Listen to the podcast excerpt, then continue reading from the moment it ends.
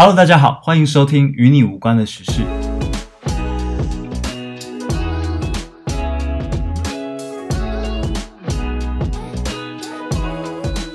为什么节目要叫做与你无关的时事？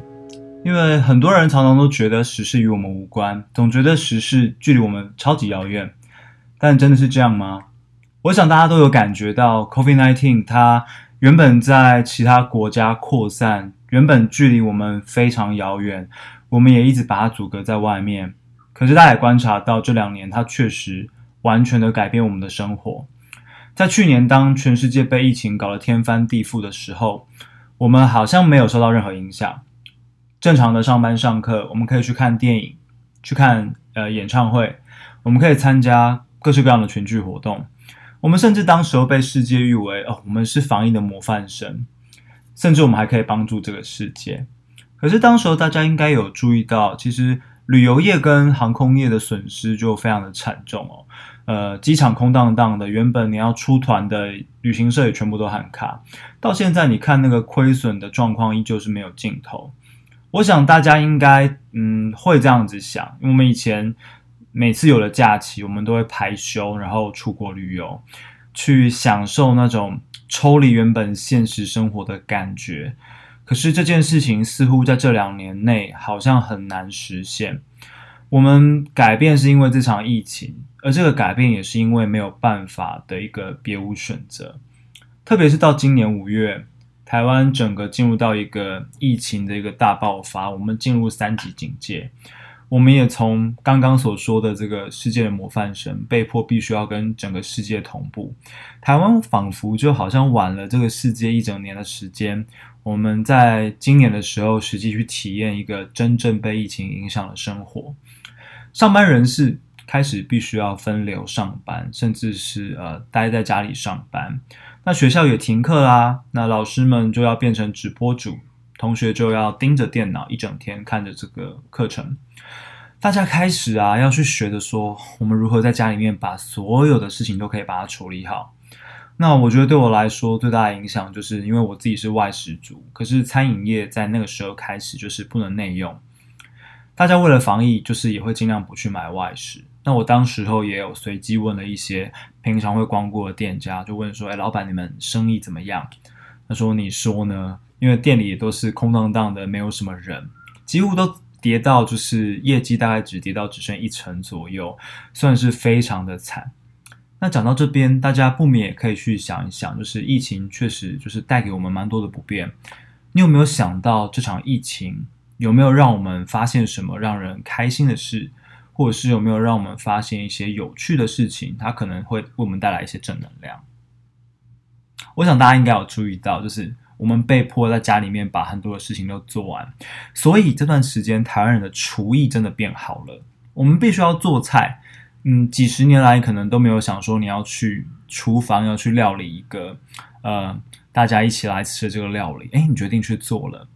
那以往你可能不想要去学习新的科技能力，诶，可是因为现在大家要在家上班，在家上课，我们的数位能力都变好了。那很多的这个本来是经营实体店面的商家，他也必须要开始转型。我本来卖火锅店，我不能内用嘛，那我就开始卖，呃，火锅这个冷藏包，那可以在线上的商城去购买。啊，其实有蛮多。开心跟不开心的事，可是如果你用一个不同的角度去想，你会发现说，哎，我们似乎找到了一个以往没有想过的方式去解决眼前当下这些问题。那如果你问我说，这段时间对我来说有没有哪一件事是我觉得很棒的？那我可能会说，我终于开始做 podcast 节目了。我本身是一个喜欢说话，那我也平常追着许多时事议题走，我自己也会成立粉丝专业去讨论各种刚刚出现的时事。可是我似乎没有这个时间让我在原本的工作之外去思考，说我现在可以怎么来录节目，然后怎么来规划呃之后 podcast 的发展。我觉得我找到一个机会，是我可以好好嗯停下来去想想。我还可以做哪些我觉得开心做的事情？对，这大概是我觉得，嗯，这个疫情带给我的一个转机吧。那我如果仔细去想说，哎，你如果问说，你觉得在疫情期间最不开心的星座是哪些朋友？答案会是什么？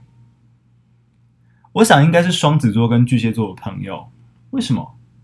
因为他们的生日都不能够实体庆生啊，他们被迫要改成线上庆生。大家可以想一下画面，实在太常看到大家分享他庆生就是在线上软体上庆生，大家会在视讯的软体上面举杯哦，然后唱着生日快乐歌，然后开心的去祝贺。那当庆生结束的时候，大家把电脑关上，结果。寿星又要再度的回到一个人的生活，我相信大家应该都有发现，原本觉得跟自己有点遥远的疫情，那这两年确实完全颠覆我们的生活，而且最重要的是，它这个全球扩散的这个病毒，它会不断的长出新的变种，然后每天都告诉你说，OK，我们有新的威胁要来影响着你。那我相信，就是大家应该会注意到，就是说我们每天关心这些时事脉络的发展，那甚至也在这样的疫情下的生活找到很全新的生活方式。大家应该有发现，我们即使不用过去那些方式去处理事情，似乎一样可以把很多的事情做好。只是，其实也蛮想要去反映一个现象，就是许多人不关心公共议题。有个民间团体在二零二零年的时候，他就有公布，嗯，成熟民主社会的一个公民素养的民调，它有八个公民素养的指标，包含了关心公共议题、表现人文的关怀，还有具有国家认同感，一共有八个。那受访者其实，在呃国人具有国家认同感这个项目的表现是最好的，可是他在关心公共议题这个表现却是最有待加强的。意思就是说，受访民众认为关心公共议题是很重要，它其实是里面分数最高，所以是最重要的公民素养指标。可是国人的表现水准的评价却自评为是最低的，也就是六十点八零分，它分数落差其实是所有的项目当中最高的。那就代表什么？我们明明知道说这个议题可能是重要的，也觉得应该要去关心，可是我们实际上却是做不到的。这其实蛮吊诡，感觉就很像是我们知道运动很重要，可是常常就很懒，只想在家里面耍废。我们知道要吃健康的食物，它是很重要的，可是很多时候我只想要吃炸鸡啊、零食这些垃圾食物，想要的和实际上做的就是差很多。那是因为我们生活太过忙碌，没有时间关心，还是呃我们习惯去放空自己的脑袋？还是觉得说，呃，与其关心时事，倒不如我把时间拿去研究股票，投资报酬率可能还比较高。听到这边，你觉得最有可能的答案会是什么呢？那我长期经营粉砖，也有发现一个现象：如果我们讨论的是这几天当红的时事话题，不管它是政府政策、政治人物发言，还是有趣新鲜的话题，通常啊，贴文都可以得到很好的效果。那事实上，就算是它没有营养，就是一个没有营养的废文，一样超受欢迎。这代表什么？大家追时事啊，常常就是追求一个热度，知道这件事，但是其实不了解整件事的细节也没有关系。那我有时候就会去想，大家常常在骂媒体很烂，但是媒体撒狗血的新闻收视率却很高。越是耸动的标题、麻辣的话题、综艺化的报道，越是受欢迎。那我现在自己经营自媒体，也会常常去想说，要从粉丝的角度去思考，说，诶，这篇文适不适合去发？那乐听众确实在这个过程对我们粉钻的内容产生一定程度的影响。但是呢，如果今天这个新闻它是跟台湾比较美关的国际新闻，贴文的互动就会差很多，那通常效果是比较差的。而且如果那个事件的发生地距离台湾很遥远，特别是它如果是一个陌生的国度，效果可能就是会更差。那我之前其实有注意到一个现象，就是我们有一些主流媒体尝试想要颠覆过去呃媒体所操作的思维，他想要去除嗯比较糟糕的新闻的模式，比如说不断的播放打架斗殴啊，路上有人被车撞，然后播放行车记录器的这一些新闻影片，他们尝试去增加教育啊、国际新闻等嗯跟大众有关。跟公益有关，可是可能比较没有人看的东西。那之前就是有一个主播，就是华视新闻的主播房一涵，他就说：“呃，你们在网络上嚷嚷的说你想要看好的新闻，我们都在做，可是怎么样？收视率却不断的受挫。那大家要知道说，像那一些什么车祸三宝或者是酒醉这些画面，通常都是一个收视率的一个保证。那他们会去舍弃，可是观众还是不喜欢。那我们到底要我们的媒体怎么做嘞？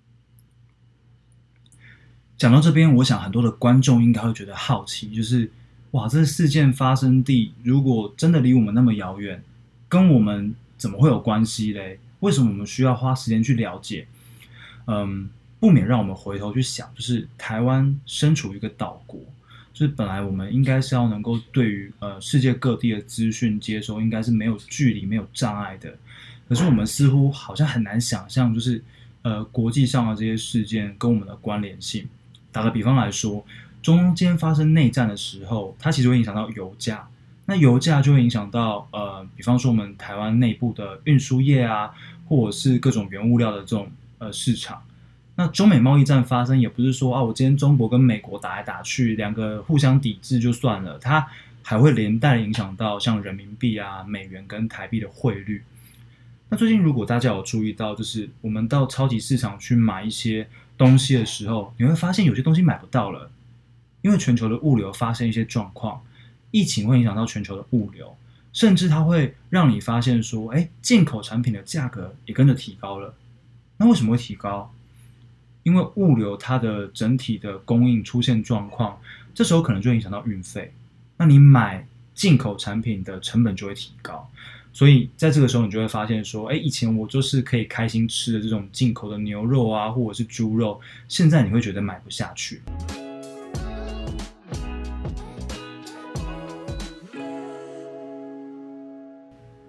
节目进行到这边，我想大家应该有发现。我们今天整个内容都跟我们的节目名称有很大的关联，与你无关的时事。我们在一开始跟大家介绍时事，真的跟你没有关系吗？第二个部分则是分析时事与你无关，所以我们常常会漠不关心的原因。第三个部分则去聊到，当事件发生地的距离离我们很遥远的时候，为什么我们还需要去关心它？今天这是我们第一集的节目，那未来我也不打算给自己太多框架。想要怎么聊时事话题，也没有太多限制。我们也可以聊当下呃火红的话题，或者是很经典的案例。希望说可以在短短几分钟的时间，带大家从不同的角度切入，一起了解各种时事话题。那如果你喜欢我们今天的节目的朋友，欢迎可以追踪我的 IG。如果你有任何想法想跟我分享的朋友，也可以私讯到我的 IG，我会将 IG 附在这一集的资讯之中。当然也别忘了在 Apple Podcast 帮我留下五颗星，还有你的留言。今天我们节目就到这边，那我们就下次见喽。